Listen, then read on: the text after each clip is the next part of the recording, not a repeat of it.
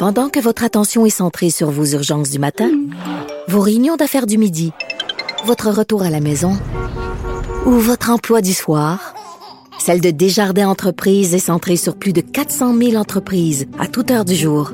Grâce à notre connaissance des secteurs d'activité et à notre accompagnement spécialisé, nous aidons les entrepreneurs à relever chaque défi pour qu'ils puissent rester centrés sur ce qui compte, le développement de leur entreprise.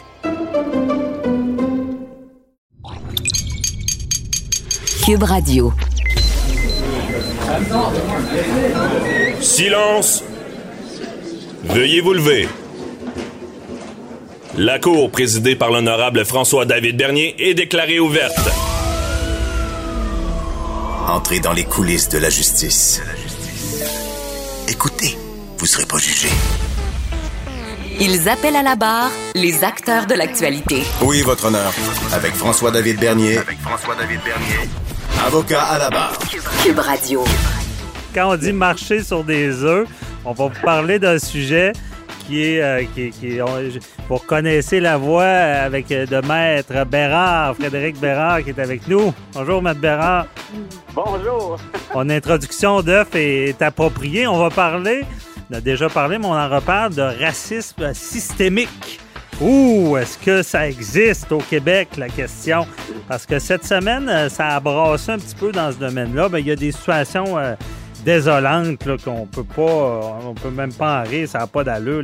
L'histoire de Joliette, où est-ce qu'on appelle une patience Joyce en faisant référence au drame qui s'était passé. Vous vous rappelez. Et à Saint-Eustache, même, qu'il y avait une annonce où est-ce qu'on cherchait des préposés de couleur blanche. Et euh, on ajoute à la sauce de tout ça euh, l'histoire du euh, professeur qui est de l'Université d'Ottawa qui dit que les Québécois sont racistes. Et il y a même Pierre, le, le- le- le- le- le représentant du chef, pardon, chef du Parti québécois, Pierre Paul Saint-Pierre, j'ai de la misère à dire son nom, on va l'appeler PSPP, donc euh, qui dit qu'il va porter plainte. Donc, qu'est-ce que tu en penses de tout ça? Est-ce que on- la, la question, est-ce que ça existe, le racisme systémique au Québec? Ben là, c'est parce qu'à un moment donné, là, je sais pas, euh, je sais pas pour vous là, si vous aimez ça, vous faire prendre pour des imbéciles par le gouvernement caquiste. Moi, moi, je- moi, je suis pas particulièrement heureux de ça. Je trouve que c'est un peu une insulte à notre intelligence. Que c'est quoi le racisme systémique? C'est euh, les billets inconscients qu'on a qui sont reproduits dans un système. Par exemple, c'est plus difficile de se trouver un logement si on est noir, autochtone ou arabe. On va se faire interpeller par les policiers beaucoup plus fréquemment ça va être plus difficile de se trouver un emploi, on va être moins convoqué aux entrevues. Et ça, c'est démontré par des rapports sérieux, par les rapports de la Commission des droits de la personne. En matière autochtone, il y a le rapport vient, il y a une commission d'enquête là-dessus, on a payé pour ça. Le rapport est clair, net et précis. Il y a du racisme systémique envers les Autochtones, notamment au niveau de la santé. Et pourquoi je dis qu'on se prendre par des imbéciles, c'est que le gouvernement Kakis est le seul au Canada à nous dire non, non, ça n'existe pas. Ici au Québec, c'est peut-être le seul en Occident, imagine-toi, euh, où, où on nie encore. Puis, puis là, l'affaire qu'il faut comprendre, c'est que c'est pas, on en a parlé toi et moi à quelques reprises, de dire qu'il y a du racisme systémique au Québec, ça veut pas dire que les Québécois sont racistes. Ça veut dire qu'il y a un système qui reproduit des billets discriminatoires basés sur la race. C'est tout. faut arrêter de C'est un- ah, c'est important, cette nuance-là. Là. ben oui, ben Ah. oui. Il y a personne qui dit ah ben il y en a des gens qui disent que les Québécois sont racistes, mais en se faisant, puis tu l'as dit, le prof lui-même, en se faisant, ils sont eux-mêmes racistes.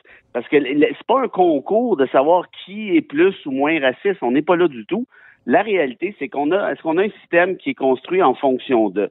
Et là, une affaire qui est importante, c'est que les Atikamekw, rappelle-toi, Joyce Ekekan était une Atikamekw là, à côté de à côté de chez moi, en fait, euh, à, à Manawan.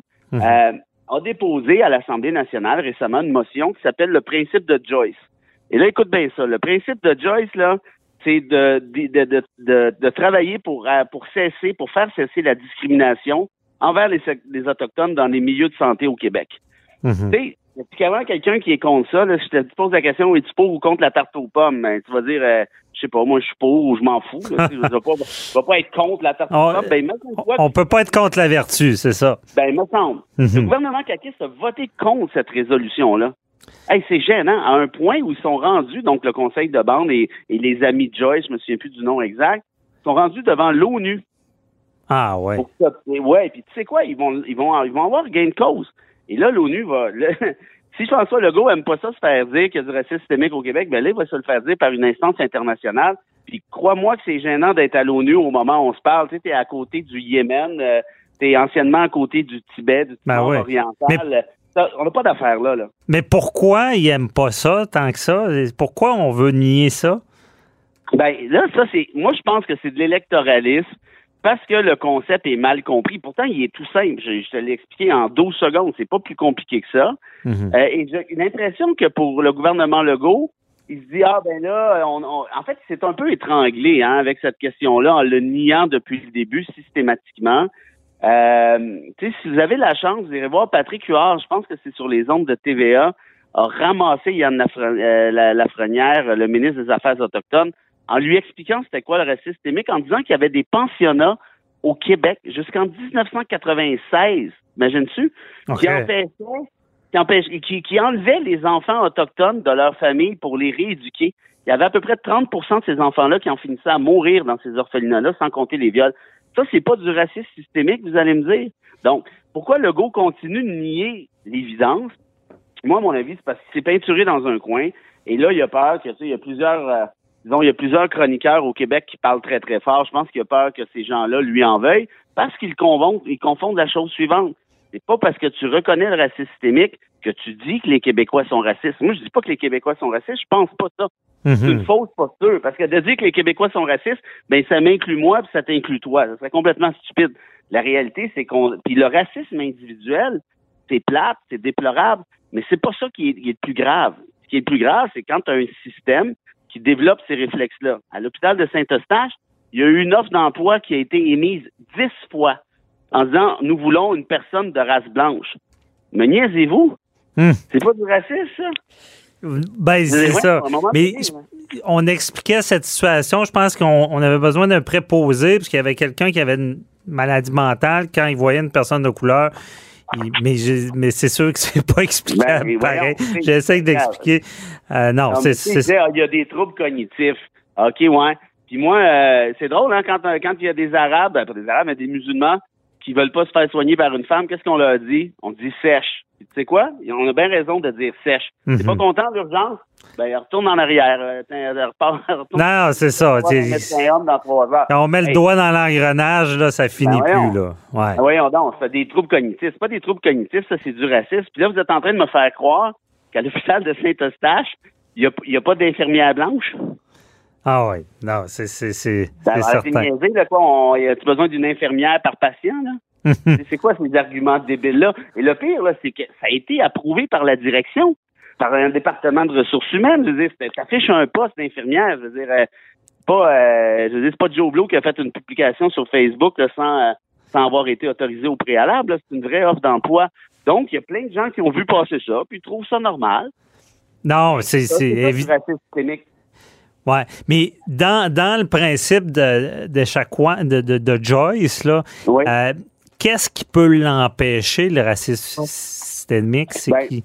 Ben, il y, a, il y a une série de, de, de, de propositions qui sont, euh, je ne connais pas le, le détail par cœur, mais Mhm. il y a des trucs quand même fondamentaux là-dedans. Par exemple, est-ce qu'il pourrait y avoir plus d'Autochtones sur les conseils d'administration des hôpitaux? OK. Est-ce qu'il pourrait, tu sais, bon, il me semble que ça, c'est pas du génie nucléaire, là. Il me semble que c'est pas bien ben compliqué à faire. Euh, est-ce qu'il pourrait y avoir un programme d'embauche d'Autochtones dans le personnel soignant, par exemple? Est-ce Mhm. qu'on pourrait favoriser à talent égal?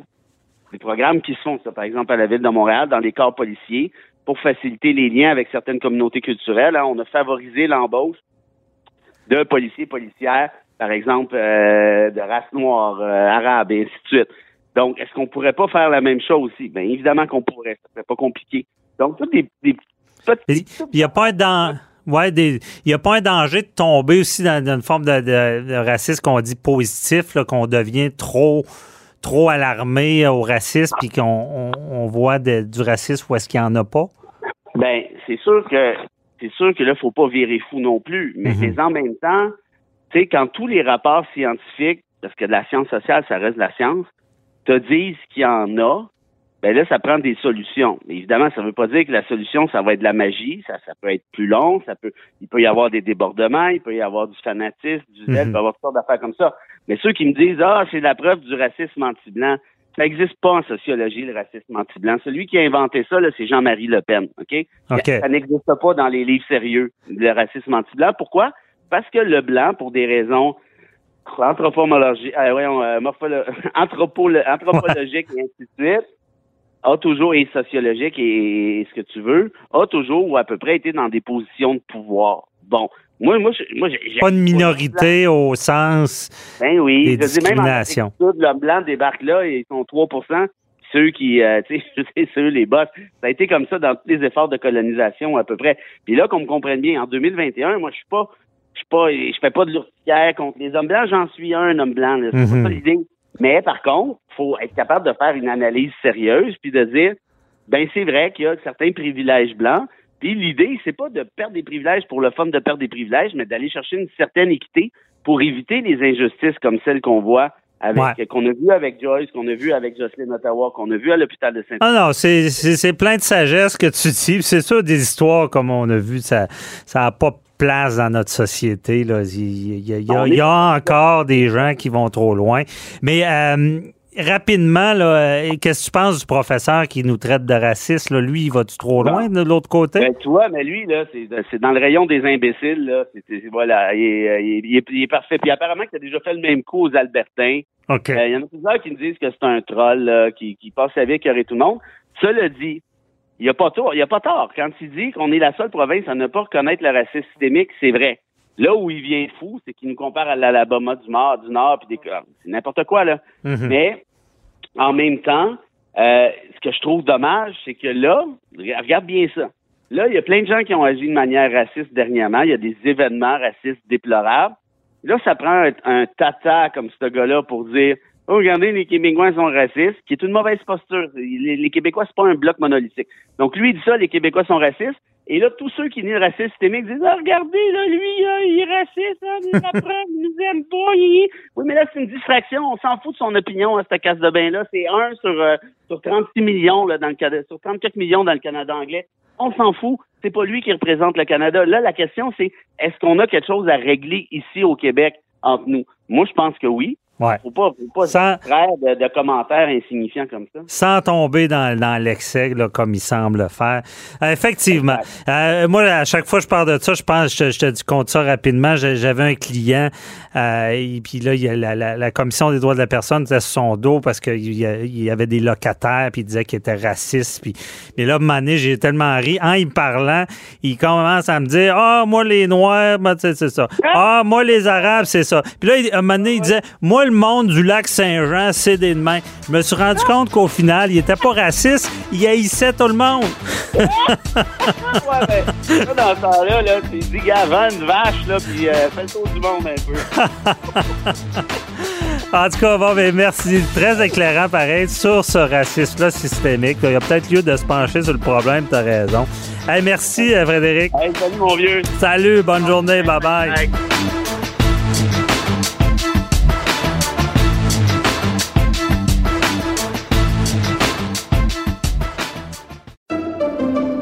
Pendant que votre attention est centrée sur vos urgences du matin, vos réunions d'affaires du midi, votre retour à la maison ou votre emploi du soir, celle de Desjardins Entreprises est centrée sur plus de 400 000 entreprises à toute heure du jour. Grâce à notre connaissance des secteurs d'activité et à notre accompagnement spécialisé, nous aidons les entrepreneurs à relever chaque défi pour qu'ils puissent rester centrés sur ce qui compte, le développement de leur entreprise.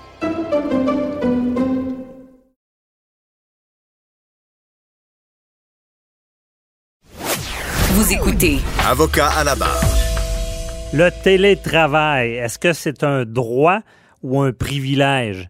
Euh, on sait, avec la pandémie, c'est devenu, ben, on, a été forcé en télétravail. On devait travailler à la maison si c'était possible. Il y a eu des commerces fermés, il y avait des commerces essentiels, mais on, voulait que les, les, gens travaillent à la maison pour éviter la propagation du virus. Euh, ce concept-là existait aussi avant la pandémie. On sait que dans certains domaines, c'était bien établi. Même, euh, je, sais quand dans le domaine informatique, il y a des, programmeurs qui étaient tellement rares à, trouver, euh, c'était tellement en demande que les employeurs acceptaient beaucoup de demandes. Même, j'avais entendu parler qu'il y avait des programmeurs qui travaillaient d'un voilier dans, les Caraïbes et que c'était la condition, pour travailler, sinon il n'allait pas travailler. Et là, on se pose la question, euh, j'imagine les propriétaires d'entreprises, les gestionnaires, vous avez sûrement ces demandes-là de gens qui disent, ben moi, je voudrais, malgré, même si la pandémie finit, je voudrais continuer à travailler à la maison. Euh, j'aime ça, chose du temps de déplacement. Euh, je, sauve des fois sur, l'habillement, malgré que travaillant en mou, comme ils disent, je sais pas comment ils font, parce que moi, j'aime bien m'habiller pour travailler. C'est comme notre armure. Mais euh, on se posait la question, est-ce que c'est vraiment, si quelqu'un qui veut travailler à la maison, est-ce que c'est un droit qu'il a ou c'est vraiment à la discrétion de l'employeur? On en parle avec Maître Sophie Mongeon qui est avec nous. Bonjour. Bonjour. Donc, euh, questionnement aujourd'hui, est-ce que euh, c'est un est-ce que l'employeur est obligé de permettre le télétravail? Non, il n'est pas obligé. Euh, il y a une nouvelle décision qui a été rendue, dont je vais revenir un petit peu plus tard, mhm. qui dit que c'est pas une obligation, mais c'est un privilège. Mais je pense qu'il est important de réfléchir un petit peu à avant pandémie, qu'est-ce qui en était. Nous, on est avocats, on a beaucoup de pression euh, d'effectuer nos tâches, etc. Puis moi, je sais que avant la pandémie, tout ce qui était télétravail, c'était pas très très bien vu. Là. Mhm. Même quand j'avais des audiences, par exemple, je représente beaucoup de travailleurs à travers le Québec. Quand j'avais des audiences à rouen euh, etc., j'avais fait des demandes pour procéder via euh, le, tribunal de Montréal, ouais, par visio, mhm. et c'était des noms régulièrement. C'est vrai. Alors, faut dire que qu'est-ce que ça a eu comme avantage? Ben, ça a eu un avantage qu'effectivement, les bureaux d'avocats ont été obligés de s'adapter et permettre le télétravail. Parce qu'avant, c'était mal vu. Si t'étais pas au bureau, au centre-ville, mm 7-8 heures le soir, hein, vous le savez, euh, t'étais pas considéré comme un employé ou un avocat qui était rentable. Tu travaillais pas fort, là. C'est ça. Ben, et, la cour, effectivement, était tellement pas ouverte à ça. C'était, il fallait tout le temps se déplacer, être présent. Non, ça a eu du bon, mais je comprends. Et, là, c'est ça. C'est, malgré tout ça, c'est pas obligatoire pour l'employeur. Non, effectivement, il y a un syndicat des euh, les syndicats des fonctionnaires euh, municipaux du Québec qui a tenté sa chance. Mhm. C'est-à-dire que eux, ils s'occupent beaucoup des gens qui font la, réception de la ligne 311 à Québec. Je pense que c'est la ligne euh, à l'intention des citoyens pour obtenir des informations. Ouais. Le syndicat a tenté de dire ben écoute, maintenant que le télétravail est installé, etc. Ben nous, on voudrait que ça soit considéré comme un droit. Et là, un arbitre devait rendre une décision à cet effet-là, et lui a répondu c'est pas un droit, c'est un privilège, parce mhm. que le législateur ne parle pas pour rien dire, puis il a rien dit là-dessus. Donc, étant donné que c'est pas indiqué dans la convention collective ou dans les contrats de travail, on peut pas dire que c'est une obligation. Ça reste euh, un mode de vie, ce n'est pas un droit acquis. Mhm. Pour conclure comme quoi que c'était pas un droit, il s'est quand même penché sur euh, la question euh, suivante. Est-ce que les personnes qui travaillent dans ce domaine-là peuvent faire un travail efficace de la maison? Et la réponse a été non, parce que c'est le, notamment les réseaux Internet qui sont non fiables, euh, l'impossibilité d'enregistrer les appels des citoyens. Alors, dans ce contexte-là, étant donné que c'était euh, nécessaire le présentiel, il a conclu que c'était dans l'exercice de l'employeur, dans ses droits de direction, puis qu'il n'y avait pas aucun décret ou de loi qui forçait euh, le télétravail comme tel. C'est compréhensible, bien expliqué, je comprends. On va y aller dans les nuances. Euh, donc, à contrario, comme on dit souvent à droit, euh, si dans ce cas-là, il détermine que l'employé n'est pas euh, aussi efficace au travail, que les technologies ne le, le fait que c'est pas comme le présentiel et on semble décrire. Est-ce qu'à l'inverse, quelqu'un qui arrive avec une preuve disant qu'il n'y a aucune différence, même il y a des avantages d'être à la maison, il aurait pu avoir euh, gain de cause?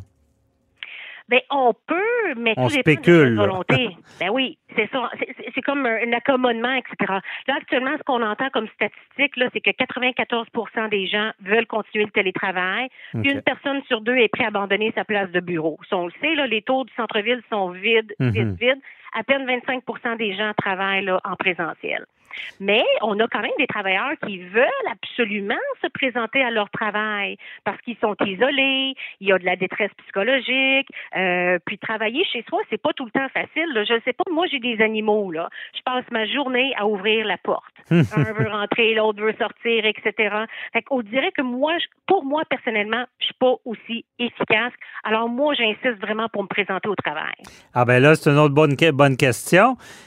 Si l'employeur exige le télétravail, mais une personne veut se rendre au travail, est-ce qu'elle peut forcer l'employeur à l'accueillir? Ben, ça dépend des circonstances. Faut qu'il y ait une justification, etc. Je pense pas. Dans la mesure où les règles de distanciation sont respectées, dans la mesure où l'employeur remplit son obligation de fournir un endroit sécuritaire, là, selon l'article 51 de la loi sur la santé et sécurité du travail, et s'il n'y a pas de danger de contamination pour la personne concernée et les autres collègues, moi, je pense qu'un emploi, un employé peut ex- euh, demander d'être euh, présent.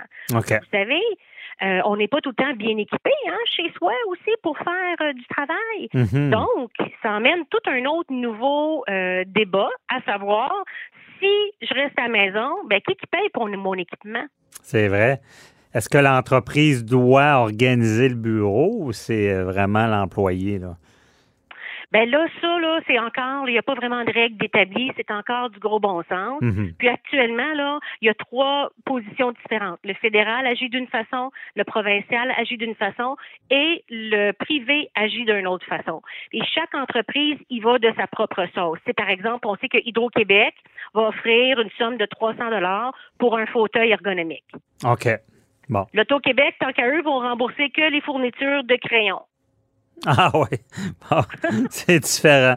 Je, je serais plus pour le fauteuil euh, ergonomique là, euh, pour éviter les blessures au travail, au bureau.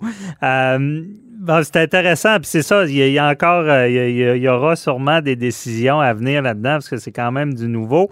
Et euh, là, je reviens encore sur le jugement dont vous nous parliez tout à l'heure, euh, qui disait bon qu'il n'y avait pas ce qu'il fallait, euh, euh, c'était pas aussi performant à distance. Mais est-ce qu'on on peut voir quelqu'un qui réussirait la- à se faire autoriser par la Cour euh, du télétravail en, en faisant la preuve qu'il il est aussi efficace chez lui?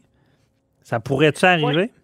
Moi, je pense que oui. On vous donne, Ok. on se donne un exemple. Tu sais, par exemple, euh, euh, moi, j'insiste pour travailler de la maison. Mon employeur veut pas. Et en conséquence, fort probablement, qu'est-ce qui va arriver, c'est que je vais avoir une sanction. Mhm. Si je suis sanctionnée puis je suis syndiquée, c'est clair que je vais passer via ma convention collective. OK.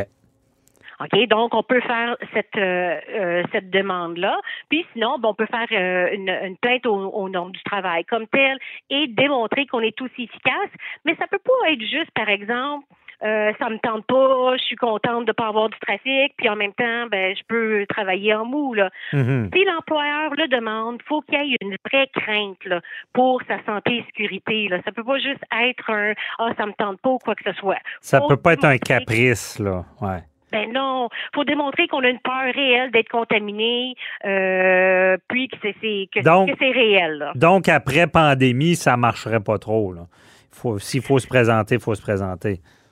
Exact. Tant et aussi longtemps que la que c'est pas changé dans la convention collective ou dans un contrat de travail, comme quoi que le télétravail fait partie des tâches, ça reste encore nébuleux. Mhm. Euh, D'ailleurs, euh, toutes ces questions-là d'accommodement, etc., fait l'objet de gros débats devant, euh, même un gros débat devant la Cour suprême, où justement un travailleur disait moi je veux être accommodé. C'est sûr, c'est pas dans le contexte de télétravail, mais on voit qu'il y a un changement où l'employeur est obligé de tenir compte aussi de l'accommodement, puis puis est ou- aussi tranché au couteau, c'est-à-dire tu viens, tu viens pas, on te congédie, etc. Là. Il est obligé de faire un effort également.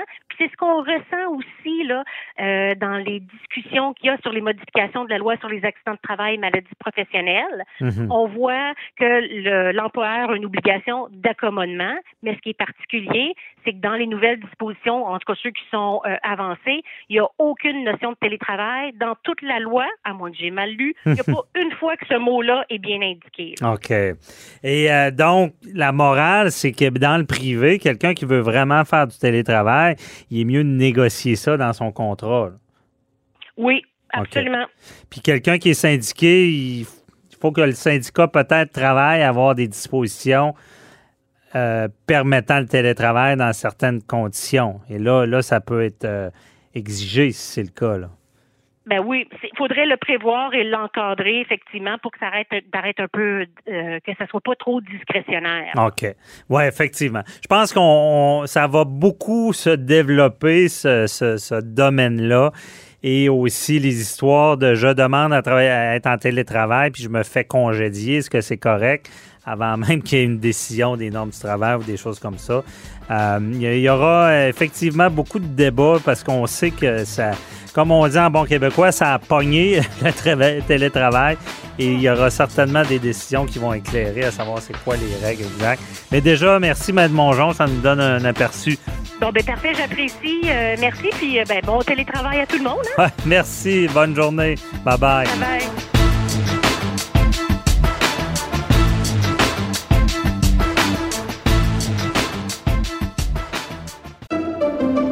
Pendant que votre attention est centrée sur cette voix qui vous parle ici, ou encore là, tout près ici, très loin là-bas, Ou même très, très loin. Celle de Desjardins Entreprises est centrée sur plus de 400 000 entreprises partout autour de vous.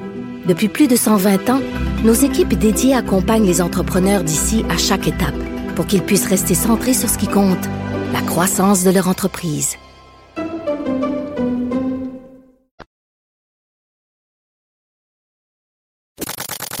Avocat à la barre. Avec François-David Bernier. Avec François-David Bernier. Mort de Rosalie Gagnon. Euh, Rappelez-vous cette petite fille-là qui a été assassinée par sa mère. Là, on se rend compte qu'il y avait plusieurs drapeaux rouges qui ont été ignorés par la maison Marie Rollet. Cette maison-là où euh, la mère s'était pré- présentée avec son enfant, où on l'a expulsée. Euh, vous vous rappelez ce drame où est-ce que la mère, euh, Madame Gagnon, a écopé d'une sentence de prison à vie euh, avec une possibilité de libération euh, après 14 ans pour le meurtre de Rosalie Gagnon. Et dans le, même ordre d'idées, cette semaine, il y a une nouvelle directrice nationale de la protection de la jeunesse qui est nommée Catherine Lemay.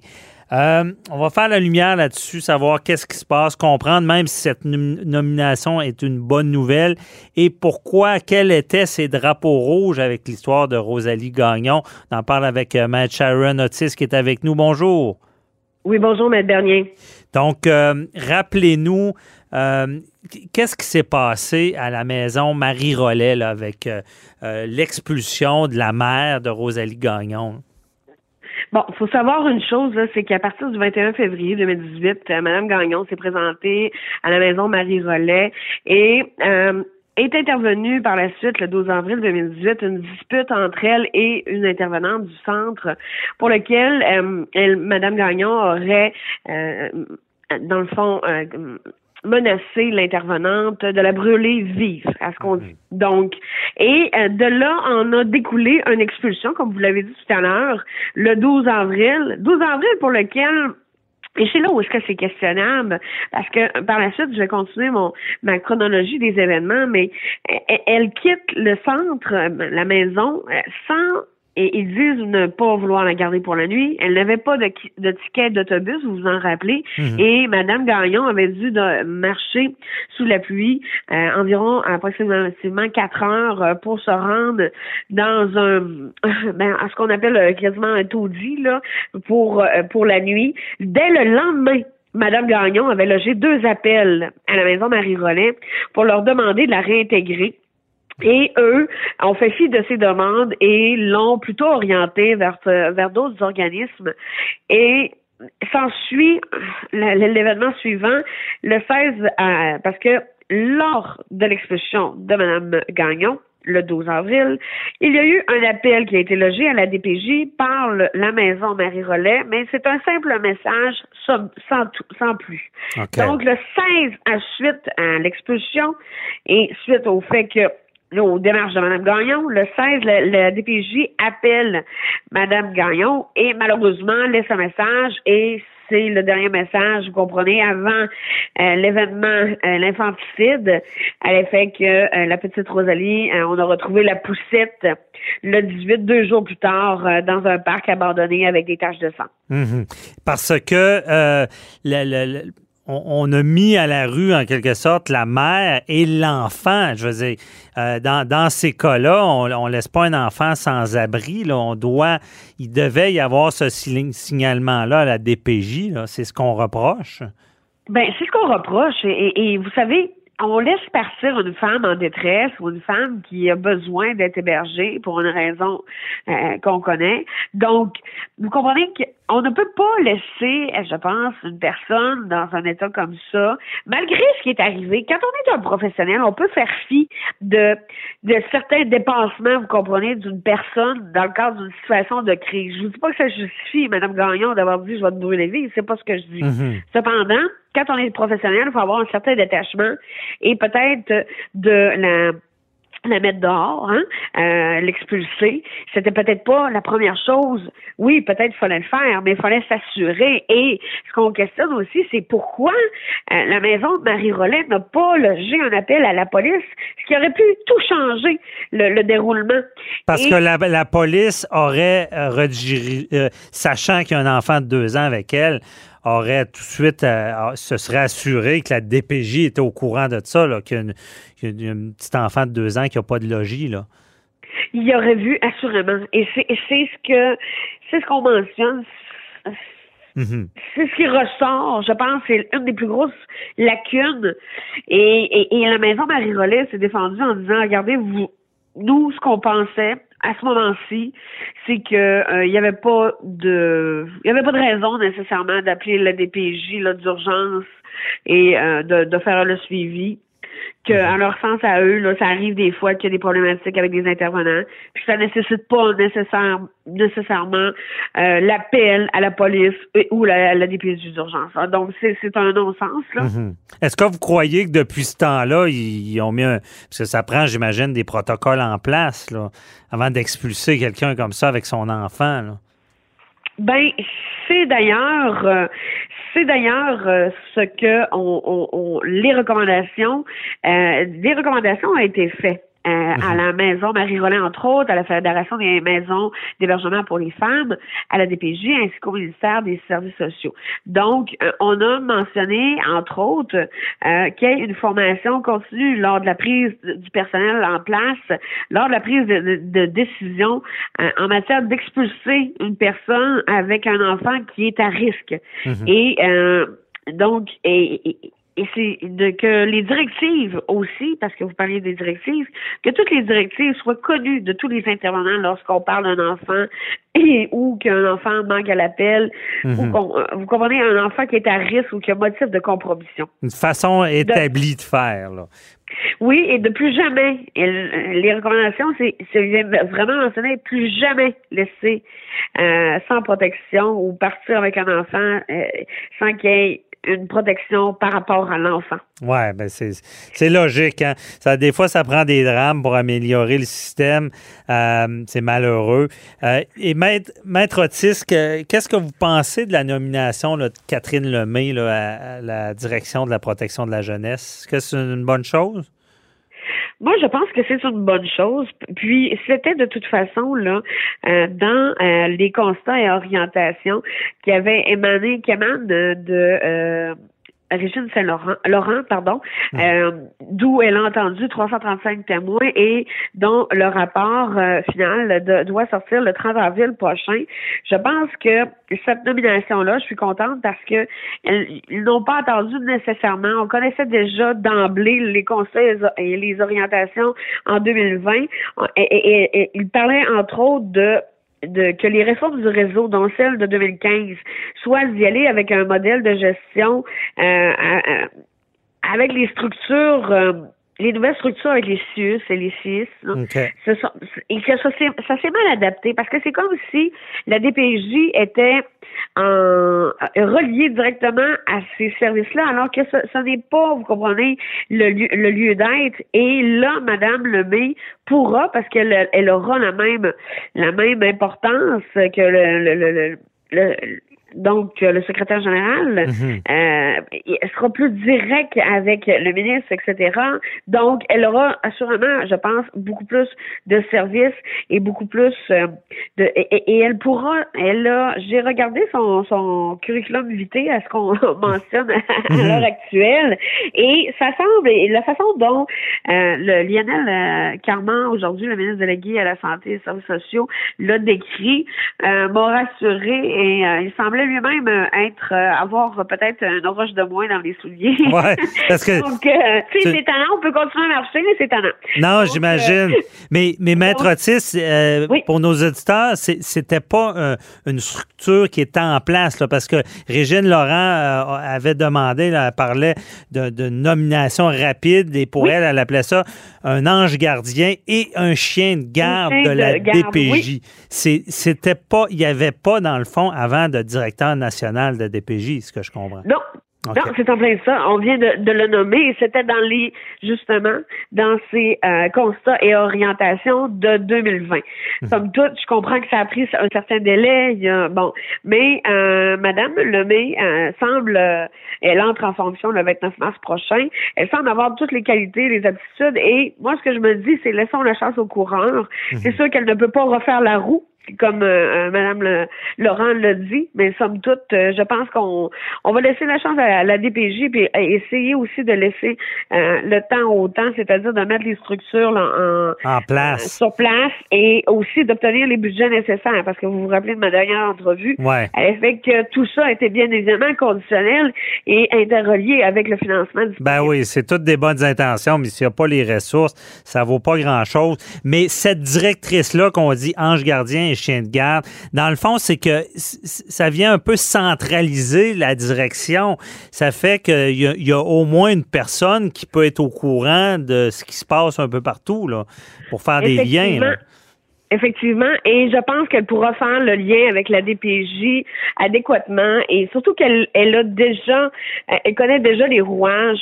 Donc, je, pense que c'est une des meilleures choses qu'on pouvait faire à ce stade-ci pour s'assurer que les mesures mises en place, qu'il y ait un plan d'action. Et ce qu'on nous a dit, c'est que on nous l'a décrit comme quelqu'un d'interventionniste, quelqu'un qui est énergique, quelqu'un qui qui, qui, aime prendre son mhm. une place importante. Donc, je pense qu'on va lui laisser faire le travail qu'on lui souhaite bonne chance. Ben, effectivement. On comprend bien que c'est pour éviter qu'il y ait des, choses qui tombent entre deux chaises, qui un peu centraliser la coordination et mettre en place, c'est ça, toutes ces actions-là, parce que c'est tout qu'un rapport. Euh, et beaucoup de recommandations. Je ne sais pas si vous vous rappelez, c'était combien de recommandations à peu près, la Régine Laurent, la commission euh, Laurent? minimum, minimum 40, ce, n'est pas 60 au départ. Bon, c'est ça. Ça fait, il y a beaucoup de travail à venir, espérant que, c'est un poste important. Je pense qu'on on avait besoin de ce changement-là. On s'en était déjà parlé. Merci beaucoup, euh, Maître Otis. Ouais, merci. Ça fait plaisir. Bonne journée. Bye-bye. Bonne journée. Au revoir.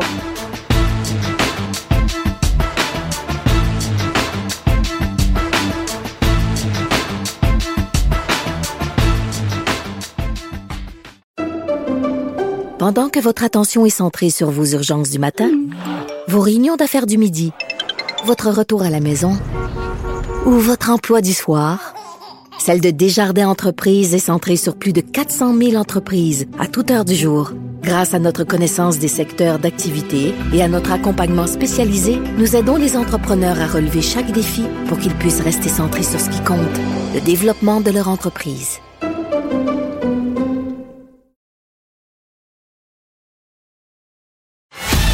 Avocat à la barre. Alors je procède à la lecture du verdict. Avec François-David Bernier. Les meilleures plaidoiries que vous entendrez. Cube Radio. La région parisienne reconfine. Euh, imaginez, euh, ici, on pense à déconfiner.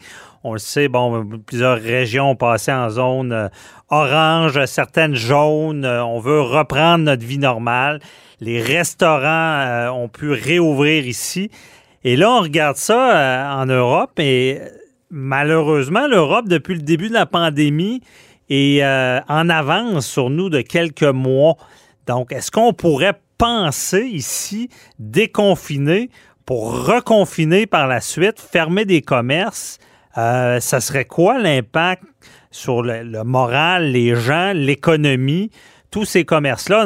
On, en parle avec euh, Patrice Ouellette, euh, gestionnaire de haute performance de la méthode 48 heures. Bonjour, Patrice. Maître Bernier, j'en ai les frissons juste à vous écouter. Ouais, hein, c'est, on veut pas ah. entendre ça en ce moment. Là. Ah, on veut tellement pas entendre ça. Je sympathise avec les gens dans la région parisienne. Écoutez, euh, surtout qu'on arrive au printemps, on vient de changer d'heure, il y a plus de clarté, on voit enfin la lumière au bout du tunnel et puis le coup près qui tombe comme ça, reconfinement total. Écoutez, c'est dur sur le moral. Avant de penser aux entreprises, on pense à l'humain en premier lieu. Hein. Mm-hmm.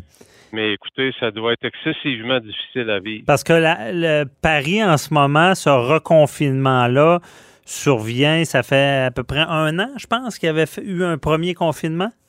Oui, un an jour pour jour, puis euh, on pensait s'en sortir, et puis euh, on voit, écoutez, la, question que vous soulevez, Maître Bernier, aussi est très, très, très pertinente. Est-ce que c'est pas un prélude de ce qui nous guette, puis on n'ose pas répondre à cette question-là parce qu'on veut pas, on, voudrait certainement pas vivre ce qui se passe là-bas. Bon, on passe pour des pessimistes, évidemment, en parlant de ça. Euh, puis euh, parce que j'imagine côté, on y va sur le côté euh, gestionnaire. là, en ce moment, on a vu dans la plupart des régions les, restaurateurs réouvrir leur commerce. et là, de devoir refermer, réouvrir, ça, doit avoir un impact assez important sur l'entreprise. Absolument. Écoutez, je pense qu'il faut le regarder sous deux volets. Euh, il y a beaucoup d'entreprises quand même qui sont beaucoup mieux équipées aujourd'hui qu'on l'était il y a seulement un an. Mhm. Ça, c'est le côté, si on peut dire, euh, positif. Et je parle à plusieurs chefs d'entreprise, même qui me disent qu'il en ressort grandi euh, au niveau de la culture, au niveau de ce qui s'en vient, c'est au niveau de la flexibilité pour le travailleur. Donc, il y a des bonnes nouvelles Mhm. malgré ce qu'on a vécu pour tous les travailleurs. D'un autre côté, les entreprises qui vivent avec, je pense à la restauration, je pense au tourisme, les salles de spectacle, le milieu artistique. Écoutez, un, autre confinement, c'est vraiment un coup très, très dur. Ben oui, puis euh, il y a tout l'élément de, ben, un, d'approvisionnement, parce que je pense qu'à la réouverture, il y avait eu des problèmes, exemple, avec les restaurants, mais des employés. Euh, je veux dire, dans en tant que gestionnaire, un employé, c'est difficile à garder. Et là, euh, une fois, deux fois, puis est-ce que, est que je me trompe ou la troisième fois, ça peut être le, coup de grâce de quelqu'un qui va se dire, écoutez, moi, je change de domaine, ça peut pas, euh, je peux pas vivre comme ça. Là. C'est une très, très bonne question. J'ai l'impression que le, le, ménage, on peut dire, qu'il y avait à faire, les gens qui ont à prendre ces décisions-là, euh, je pense que la décision a déjà été prise et ceux qui restent, parce que c'est une vocation pour eux. Euh, écoutez, je connais tellement de restaurateurs qui, c'est pas de faire de la nourriture qu'ils aiment, c'est parler aux clients, c'est le contact avec les gens. C'est ça qui mhm. les fait vivre, c'est ça qui les fait vibrer au-delà de la nourriture. Et il y a beaucoup de jeunes en restauration qui ont besoin de ce contact-là. C'est pour ça que le, ce qu'on appelle le take-out, c'est pas pour tout le monde, cela. Oui, mhm. ça permet de générer des revenus, mais à la base, ces entreprises-là, ces entrepreneurs-là, nos restaurateurs sont d'abord des gens qui aiment le monde. Faut pas l'oublier. Oui, ben, c'est ça, ils sont, dans le public. Et euh, évidemment, pour ceux qui aiment le monde, euh, c'était pas une belle année euh, pandémique. Mais c'est je, veux dire, si advenant là, que là, les gens, les auditeurs nous aimeront pas, on est d'avance, là, mais advenant qu'il y ait un reconfinement, euh, on, en a, on en a parlé beaucoup durant la, la crise. Bon, le gouvernement qui est un peu comme un gestionnaire d'entreprise qui doit gérer ses troupes. Tu as, souvent fait le comparable. Euh, mais là, de redevoir mettre ce genre de règles-là, euh, est-ce que je me trompe ou je pas sûr que la, population va suivre autant là, que ce qu'on a vu déjà. Déjà, là, on est en fin de course, supposément, puis on sent, on sent beaucoup d'épuisement des troupes. Ah, c'est clair qu'il va y avoir des gens qui vont être. Euh, on ne veut pas y penser, mais sans, sans, dire la révolte, mais il y a des gens qui vont être. Euh, comme on dit, on est au bout du rouleau en bon québécois. Mm-hmm. Et puis de penser qu'on pourrait vivre ça, je pense à toutes les entreprises, particulièrement de production. Il y a du personnel, euh, beaucoup de personnel impliqué. On est obligé de fermer, de couper les certaines chaînes de production je regarde juste dans l'automobile, j'ai beaucoup de clients dans ce secteur-là et il y a beaucoup, beaucoup de délais. On manque de pièces parce que la chaîne de production a été brisée. Mhm. Et il n'y a pas juste l'automobile qui a été touché. Donc, un, autre confinement, ça a des impacts aussi majeurs sur notre économie. Et lorsque c'est ciblé dans certaines régions, ben, ça crée des gros débalancements économiques. Hein. Mhm. Euh, les gouvernements, je pense, au niveau financier, on voit qu'il y a un essoufflement aussi se rend compte que là, on commence à se rapprocher d'un point où on ne veut pas franchir ce point-là financier parce qu'on a mis des milliards et des milliards qu'on a injectés. Ouais. Et euh, non, c'est certain qu'on ne souhaite pas la. Il y a une image qu'on voyait, là, ça circulait sur les réseaux sociaux. Il y avait une vague de la COVID rouge, puis euh, bleu, puis il y avait la vague de la récession qui pouvait suivre. On ne sait pas qu'est-ce qui va arriver. Mais avant, est-ce que en ce moment, le, est-ce qu'on fait, si on regarde ça purement gestion de, de, de, pandémique, est-ce que le gouvernement fait une erreur de réouvrir, de déconfiner, sachant qu'il y a un risque assez élevé de reconfinement comme on le voit en Europe? Euh, est-ce que c'est une erreur? Est-ce que c'est pire comme ça de, de déconfiner et de reconfiner pour réussir à sortir? Écoutez, si, si, on, si on regarde juste d'un œil très, très ciblé au niveau du gestionnaire ou du chef d'entreprise, je pense qu'un retour à quelque chose de plus proche de la normale, c'est ce qu'on souhaite tous. Donc, c'est correct de le faire, même si on pourrait avoir à, reconfiner. Là. Absolument. Je pense que tous les chefs d'entreprise à qui je parle, c'est ce qu'ils souhaitent le plus et le plus rapidement possible. Maintenant, la santé publique, c'est un autre débat. Je pense pas qu'on peut en parler aujourd'hui, mais du côté des entreprises, c'est clair que plus on va se rapprocher du nouveau normal, si on peut dire, euh, plus on va pouvoir reprendre la Non, mais je comprends ça, mais en faisant le comparable de dire que euh, pour, pour les entreprises, pour le moral, pour tout, que ça aurait peut-être été mieux de rester confiné plus longtemps. Puis quand on déconfine, c'est pour de bon et qu'on ne retourne pas dans ce confinement-là, est-ce que c'est plus dommageable de déconfiner et reconfiner pour tout ce qui est de la population et de l'économie? Euh, je vous dirais, Maître Bernier, comme on, a déjà vu dans certains examens, toutes les réponses sont bonnes. OK. Hein? Euh, il y a des gens, personnellement, moi, je pense que les gens sont prêts à vivre. Euh, il faut aller en avant. Il faut aller en avant. Oui, il y a des risques, mais il faut aller en avant. Puis on vivra avec ce qui viendra. Mais au mhm. moins, on progresse. Mais vivre dans la peur constamment, euh, je crois pas à ça. Faire avancer les sociétés, il faut, faut, être progressif. Donc, on vivra avec les, les impacts. Ben, moi, je voyais ça, euh, je compare avec des employés. Tu sais, on le disait au début de la pandémie, euh, bon, je prends comme exemple Noël. Au début, on dit, hey, on va fêter Noël, ça va bien aller. Peu de temps avant Noël, on arrive, non, non, finalement, on fête plus Noël. On s'était dit, c'est pas bon faire ça. T'es mieux diminuer les attentes, ce qui fait que la pilule va passer peut-être mieux. Est-ce que c'est le cas en ce moment aussi? Est-ce qu'on aurait dû diminuer des attentes parce qu'on va redevoir encore être sévère? Écoutez, je pense qu'il y a deux grands facteurs qu'il ne faut pas sous-estimer. De un, ça fait un an qu'on est dans cette fameuse pandémie-là. Et de deux, en décembre, confiné, et janvier, quand il fait moins 25 dehors, c'est pas trop dur de contrôler ta population. Mhm. Mais quand le printemps arrive, puis il fait beau, puis l'émotion se mêle à ça parce qu'on a hâte d'être dehors, euh, je pense que là, il y a des risques beaucoup plus élevés. Surtout après un an, là, les gens ont hâte d'être dehors, de profiter au moins, à tout le moins, de leur, leur terrasse en arrière. On voit les jours qui s'allongent. Et ce côté émotif-là, dans la population du Québec, faut pas le négliger. Ouais. Québécois euh, du sang latin. C'est pour ça qu'on Ah oui, ah oui. n'écoute pas toujours. Non, je comprends bien. C'est que ça aurait été trop dangereux de dire, ben regardez, on, on- va prévenir, on va rester confiné. Et parce qu'on risque peut-être d'avoir des problèmes plus tard. Je comprends bien. C'est mieux euh, laisser Et- aller du lousse puis redevenir. euh, Oui, puis, euh, puis en même temps aussi, je veux dire, pour exiger de la population qu'on reconfine, je pense qu'au stade où on est rendu, il faut avoir des sérieux chiffres très, très solides Mhm.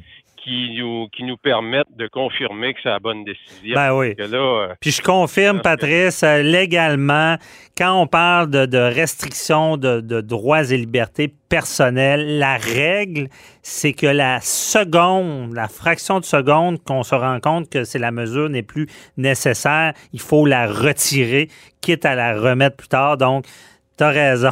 Légalement, égal. Il n'y a, pas le choix de déconfiner, même si les gens seront peut-être vont trouver ça pire après ça, retourner dans le confinement.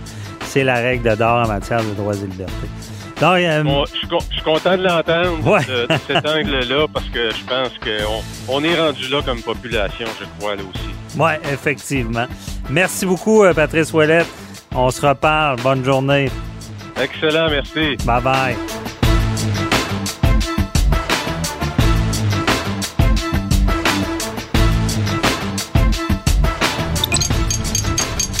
Cube Radio.